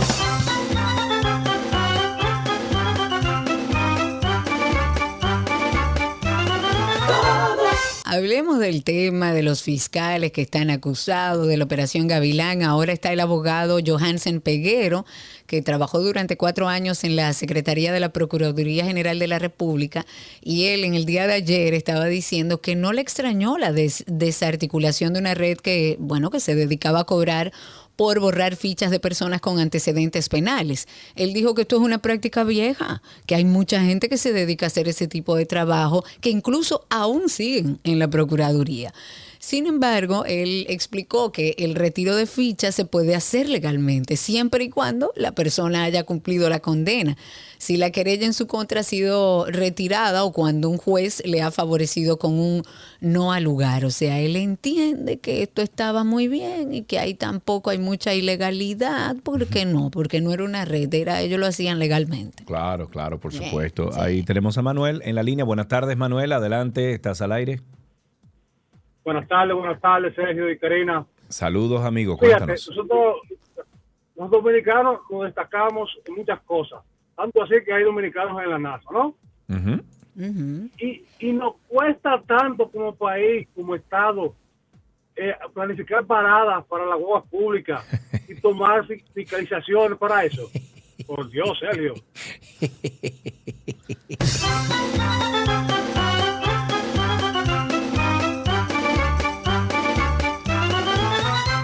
Ay, mi hijo. Es que aquí no se planifica absolutamente nada. Ahí tenemos a Patricia. Patricia está en la línea. Buenas tardes. Adelante. Hola, Pa- adelante, Patricia. Se te escucha. ¿Cómo estás? ¿todo bien y usted? Muy bien, Todo muy en bien. orden. Gracias por la llamada. Cuéntanos. Estaba en Wendy's y compré un combo. Un agrandado. Ajá. Exacto. Pero entonces me dice el joven cuando pago que tengo que volver en 24 horas. No, para no, que me no. den el código No, no, no, no, no, no. Eh, revisa la factura, tú debes tener un, un indicador ahí en la factura y entonces tú entras a un viaje de sabor.com y ahí tú te apuntas. Exacto. Yes. Mm, pues Con el número de factura. mal. Exacto. Eh, gracias por la información. Nosotros vamos a llamar a nuestro contacto de Wendy para que les avisen a, a los que están sobre todo al teléfono ahí en los drive-thru, en el intercom, que digan la información correcta. Pero con el número de factura que tú tienes ahí, tú entras a un viaje de sabor.com Exacto. 24 horas después de la compra. O sea, no lo hagas hoy, lo haces mañana después, de la, co- después que pase las 24 horas y ya podrías entonces actualizarte y, y registrarte. Ahí tenemos otra llamada. Karina, está Willy en la línea. Buenas tardes, Willy. Cuéntanos, Willy. Buenas tardes, Karina, Sergio. Comentarle que sigue siendo interesante la intervención del Ministerio de Obras Públicas en la autopista 6 de noviembre de la provincia de San Cristóbal, lo que hace de la provincia de San Cristóbal, la intervención oportuna de eliminar los pases eh, improvisados que crearon motoristas y algunos choferes eh, de calle a calle en la misma avenida.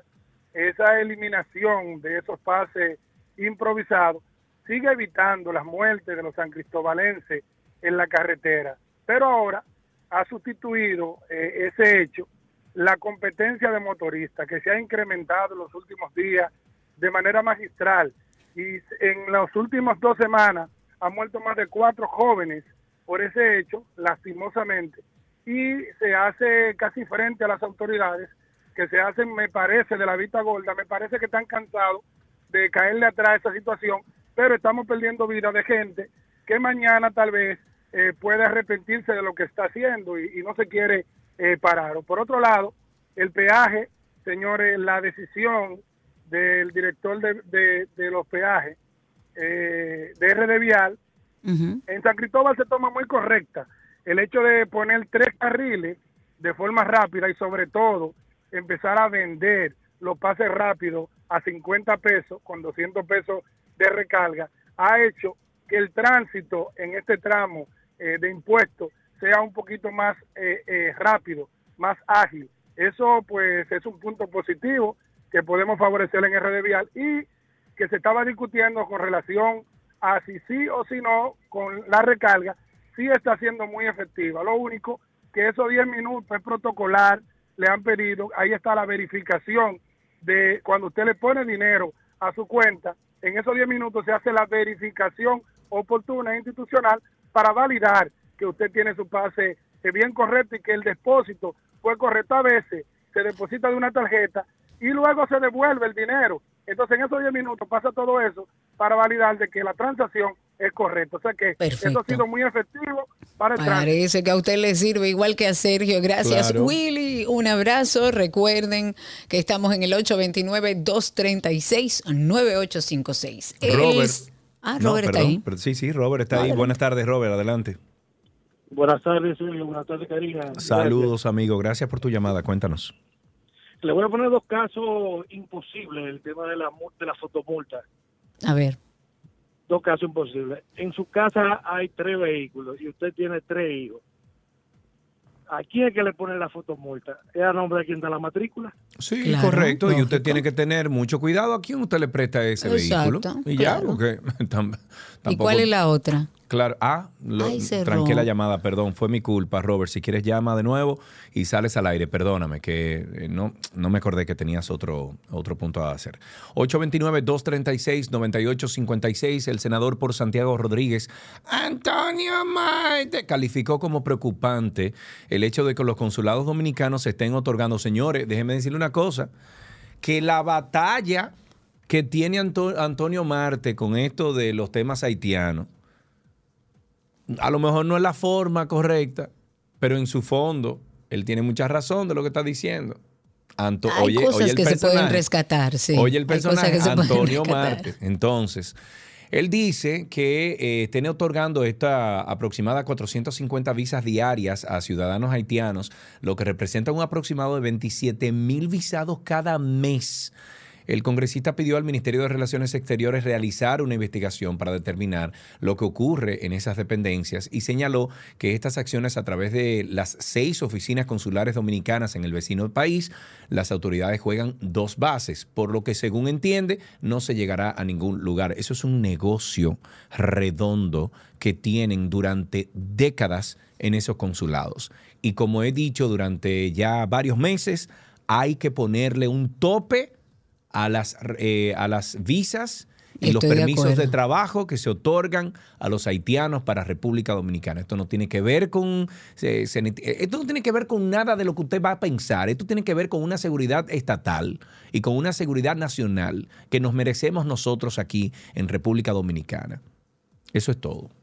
Es así, 829-236-9856, 829-236-9856. Dice la Policía Nacional que en las últimas 48 horas no han habido muertes por delincuencia y aseguran que eh, en el día de ayer tampoco se registraron heridos por crimen, por decesos por riña, violación ni acción policial. El director de la policía dijo que las fuerzas policiales siguen trabajando arduamente para proteger y servir a la población y a los sectores productivos. La policía, con la dirección de- del Ministerio de Interior y Policía, apoyado también por el Ministerio de Defensa, la Dirección Nacional de Control de Drogas y la misma Procuraduría están trabajando para tener estos resultados que ellos, ellos expresan. El ministro de la Presidencia ha dicho en las dos reuniones más recientes que se registra un considerable descenso en los índices de criminalidad. 829-236-9856, 829-236-9856. Tenemos tiempo para una llamadita más. 829-236-9856, nuestro teléfono aquí en 12 y 2. Será el próximo 7 de agosto cuando se conozca la audiencia de objeción al archivo definitivo de la denuncia interpuesta por dos empleados de la Cámara de Cuentas contra su presidente Janel Andrés Ramírez por acoso sexual y laboral. Esta jueza de instrucción de la Suprema Corte de Justicia, se llama Vanessa Acosta, verá el próximo lunes si está fundamentado en derecho que se archiva definitivamente la querella puesta por dos abogados del órgano fiscalizador contra Ramírez. Según consta en el documento de objeción, el presidente de la Cámara de Cuentas, aprovechando que habían largas jornadas laborales por la realización de varias auditorías, hizo propuestas fuertes del terreno del trabajo a las abogadas Virginia Ofelia Correa y Bella Maciel García. Este archivo de la denuncia contra Ramírez fue tomado por los procuradores adjuntos Fernando Quesada García e Isis de la Cruz, decisión que fue, bueno, calificada por los abogados de las querellas como infundadas. Bien, pues vamos a ver si entró alguna llamadita de nuestros oyentes. No, y dejamos hasta aquí Tránsito y Circo, agradeciendo sus llamadas. Ya regresamos. Tránsito y Circo llegó a ustedes gracias a Petronas Cintium, el lubricante que combate el calentamiento del Pero motor. usted nunca le ha dado un cariñito a su gordito, su gordito, su gordito. Había una vez un circo que alegraba siempre el corazón. Sin temer jamás al frío o al calor, el circo daba siempre su función. Siempre viajar, siempre cambiar. Otro país, otra ciudad. Es magistral, sensacional. Somos felices al conseguir a un niño hacer reír.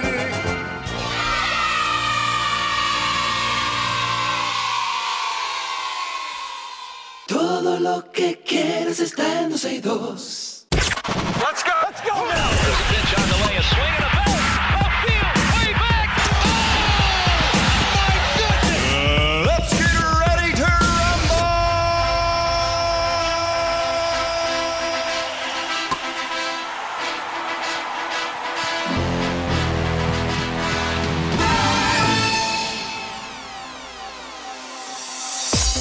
Estamos en las noticias deportivas y nos vamos con béisbol. Los New York Yankees han publicado un comunicado a través de sus redes en el que se confirma que el lanzador, el lanzador dominicano Domingo Germán no continuará con la escuadra por tiempo indefinido, por lo que fue colocado en el listado restringido de jugadores. La razón del movimiento, según señalaron los Yankees a través de su publicación, es que el dominicano se internará de manera voluntaria en un programa de tratamiento psicológico debido al abuso de alcohol.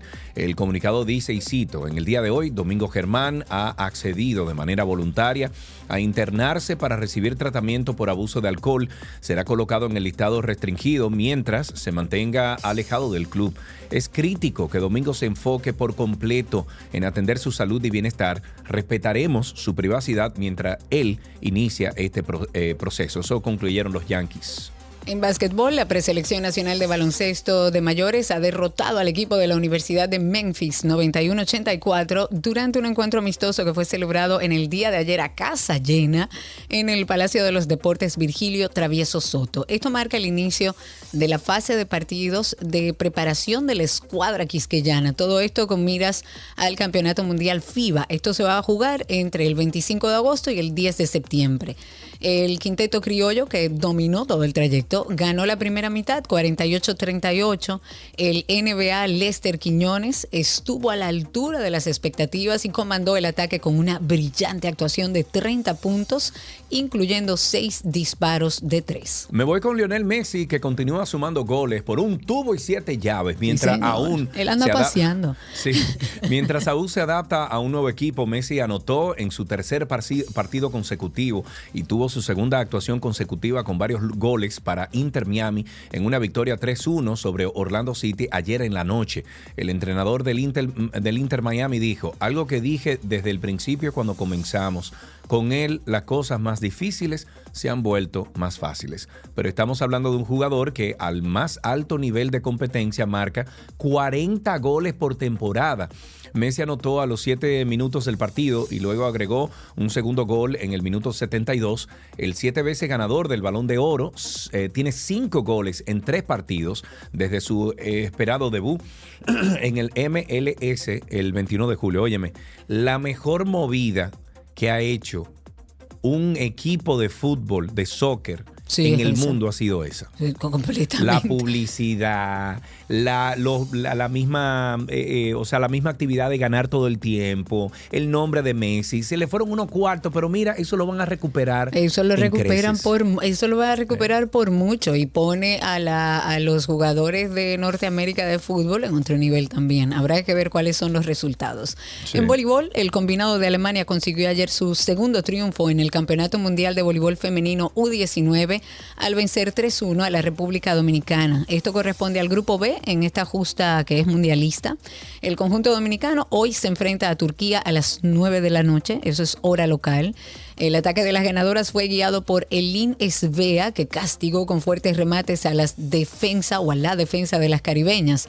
Ariana Rodríguez, Catiele Alonso y Puente fueron las que más brillaron por las criollas, pero no pudieron evitar la derrota. En otra noticia, esta de ajedrez, el gobierno anunció que ampliará el local de la Federación de Ajedrez ubicada en el Centro Olímpico Juan Pablo Duarte. La ampliación la realizará el Ministerio de Vivienda y Edificaciones y llevará el nombre de Roque Napoleón Muñoz Polón, expresidente del Comité Olímpico Dominicano. La misma consiste en un segundo nivel, el cual le prometió hace unos meses el presidente Luis Abinader durante el acto de apertura del Campeonato Continental de Ajedrez de las Américas 2023 en Cuandolio. El personal del Ministerio de Vivienda vis- visitó la instalación deportiva en los que aprobó los planos y el diseño de la instalación, además del segundo nivel que corregirán filtraciones en el techo, pintura, eh, bueno, reparación de baños, paneles solares, alfombrados, refrigeración, todo lo que necesite eh, para que esto esté funcionando a la perfección.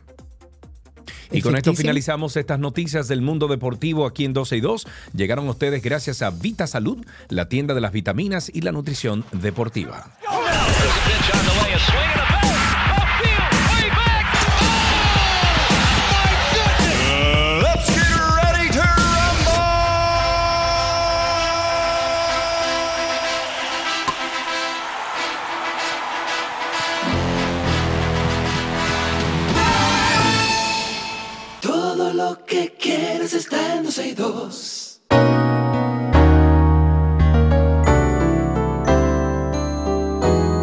Nuestro segmento de medicina llega a ustedes gracias a Farmacias Carol. Con Carol cerca te sentirás más tranquilo.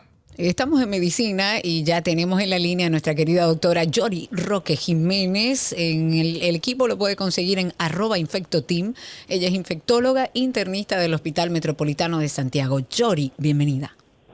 ¿Cómo están ustedes? Muy bien, gracias a Dios, ¿eh? Yori. Parece que donde estás no hay buena señal, o sea que nos conectamos vía teléfono. Eh, vamos de inmediato a actualizarnos del mundo de la medicina, Yori. El arresto cardíaco, a propósito de lo que pasó al hijo de LeBron James hace unos días, y tengo entendido que ayer o antes de ayer, también un, un joven de 28, 29 años con su familia, dos hijos, esposa, etcétera, también eh, practicando bicicletas, eh, tuvo un paro cardíaco, cosa muy poco usual en un joven como él. ¿Qué es lo que está pasando? En un joven y muchas veces saludable, que no se relaciona con ninguna enfermedad crónica y obviamente todos los grupos antivacunas comienzan con las noticias de que se relacionan con la vacuna de COVID.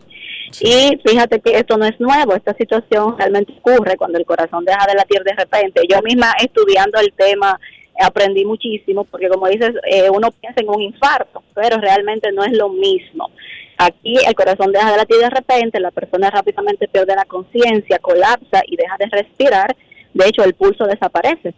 Eh, Previo a esto, la persona puede sentirse mareado o con la cabeza pesada, eh, puede sentir dolor de pecho, falta de aire, varias cosas eh, que pueden advertir sobre el suceso, pero todo pasa muy rápido. Entonces, eh, algunas personas pueden presentar de base enfermedad coronaria o isquémica, o sea, algo que se asocia a los infartos, pero hay muchísimas otras causas eh, que simplemente se asocian a arritmias, que son las que pueden eh, ocasionar el arresto cardíaco. Para que estemos claros, en el arresto cardíaco pasa como un cortocircuito. El corazón tiene unos, eh, una- unos cordones eléctricos que son los que se encargan de llevar el impulso para que el corazón late. Entonces ocurre una arritmia que hace que esto se, se pare y esto eh, por eso esa razón deja de latir el corazón diferente a lo que es el infarto en el cual una arteria eh, se tapa como decimos comúnmente y por Sí, eso deja de llegar sangre a una parte del corazón. Eh, ustedes ven que en estos pasos, en estos pacientes que, que ocurre este arresto cardíaco inmediatamente se, se practica el RCP porque es tratar de volver a, a que comience a arrancar de nuevo. Y eh, como decía, eh, hay muchos, muchísimas causas, por ejemplo, en personas jóvenes que practican deportes sin otra eh, entidad, sin otra enfermedad asociada, puede presentarse.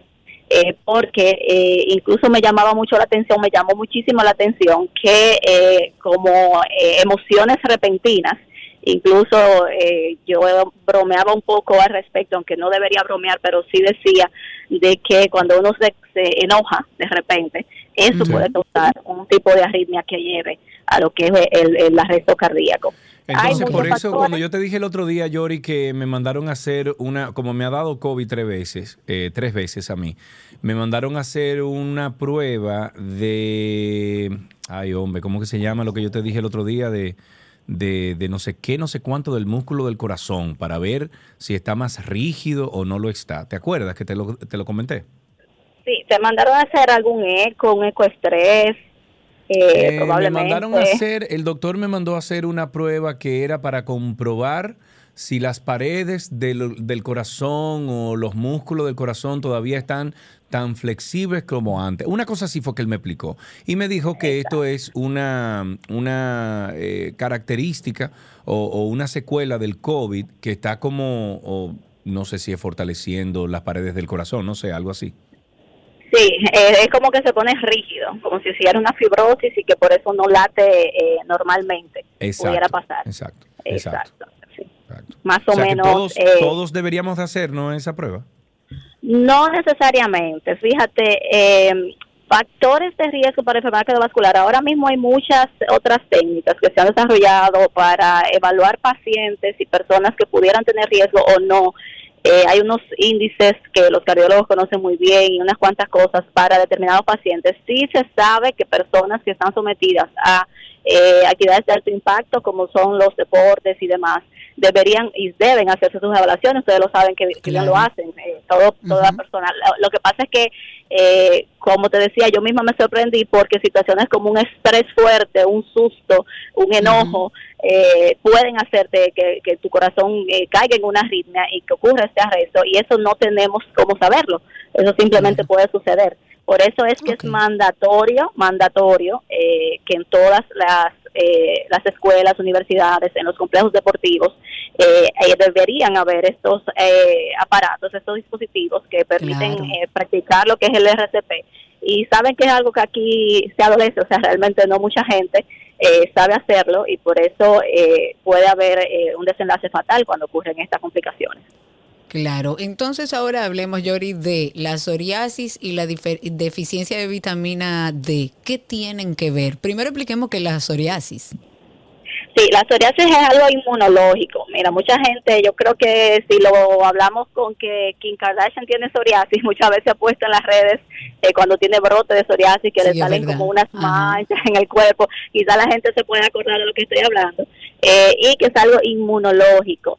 Eh, sí hay un reporte reciente de un, estudio que se presentó en un, en un, un congreso en Boston de la Sociedad Americana de Nutrición que encontró un déficit- una relación entre el déficit de vitamina D y la severidad de la psoriasis, sugiriendo que las personas que tienen esta condición pueden mejorar al aumentar sus niveles de vitamina D. A mí me pareció interesante mencionarlo aquí porque hay mucha gente que tiene, hablábamos de enfermedades inmunes hace unas semanas y muchas personas tienen psoriasis eh, y ahora estamos con mucho calor, nadie, a ninguno nos gusta tomar sol, que es de donde mayormente adquirimos eh, eh, o podemos Que, tener que los a mí me llama mucho la adecuados. atención, eh, Yori, y perdón que te interrumpa, me llama mucho la atención que vivimos en un país de sol 24/7 y tengo entendido que hay mucha gente con deficiencia de vitamina D.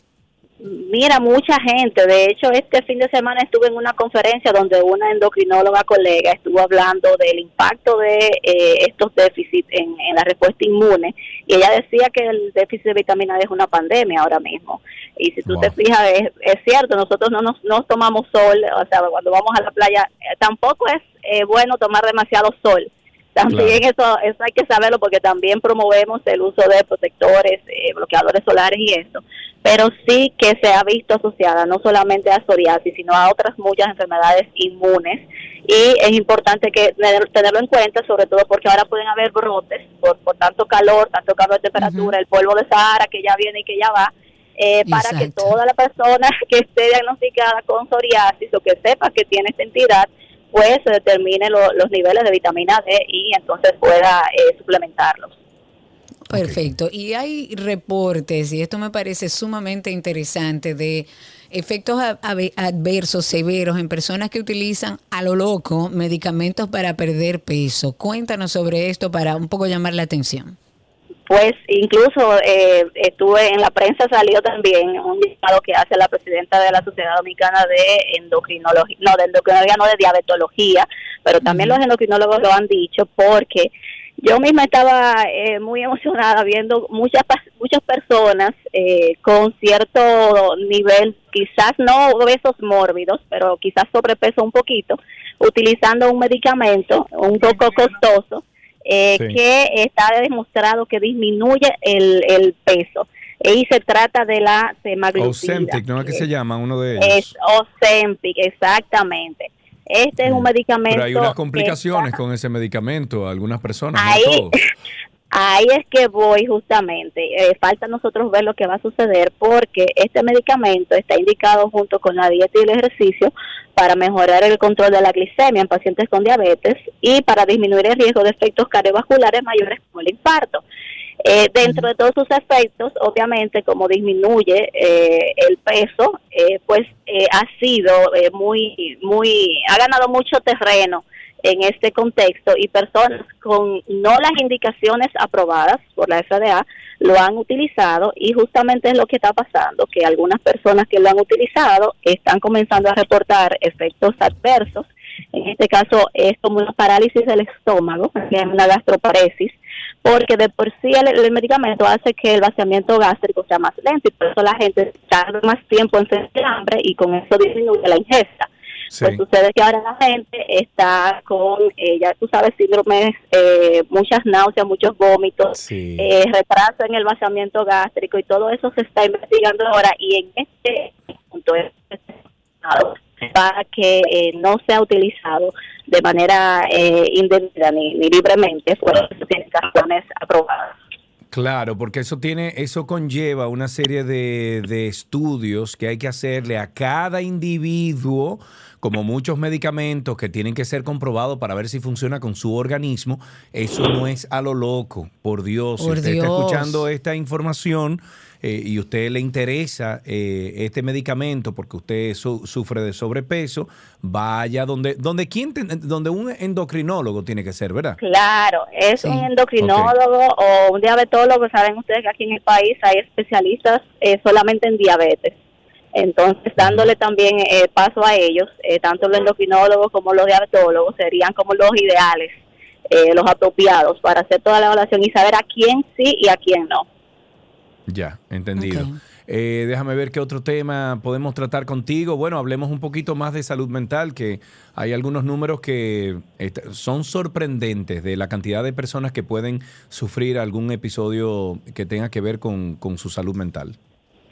Sí, mira, y esto me llamó muchísimo la atención por el hecho de que hemos hablado también mucho de lo que es la depresión últimamente, cómo ha impactado todo lo de la pandemia y todo lo que está sucediendo.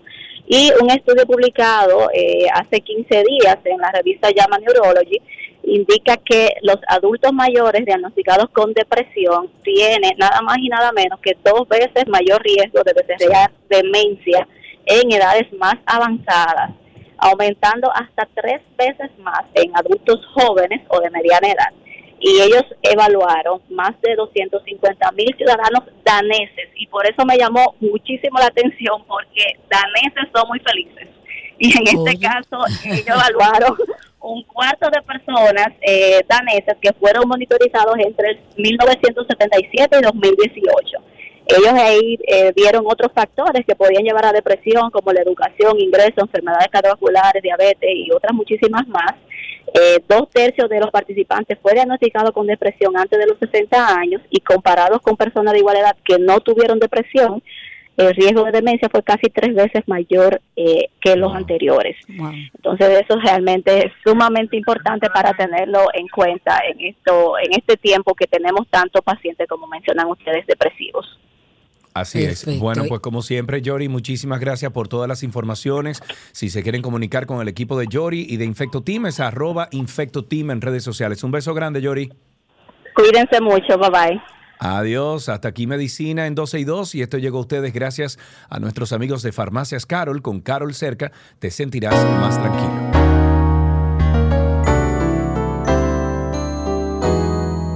Todo lo que quieres está en 12 y 2.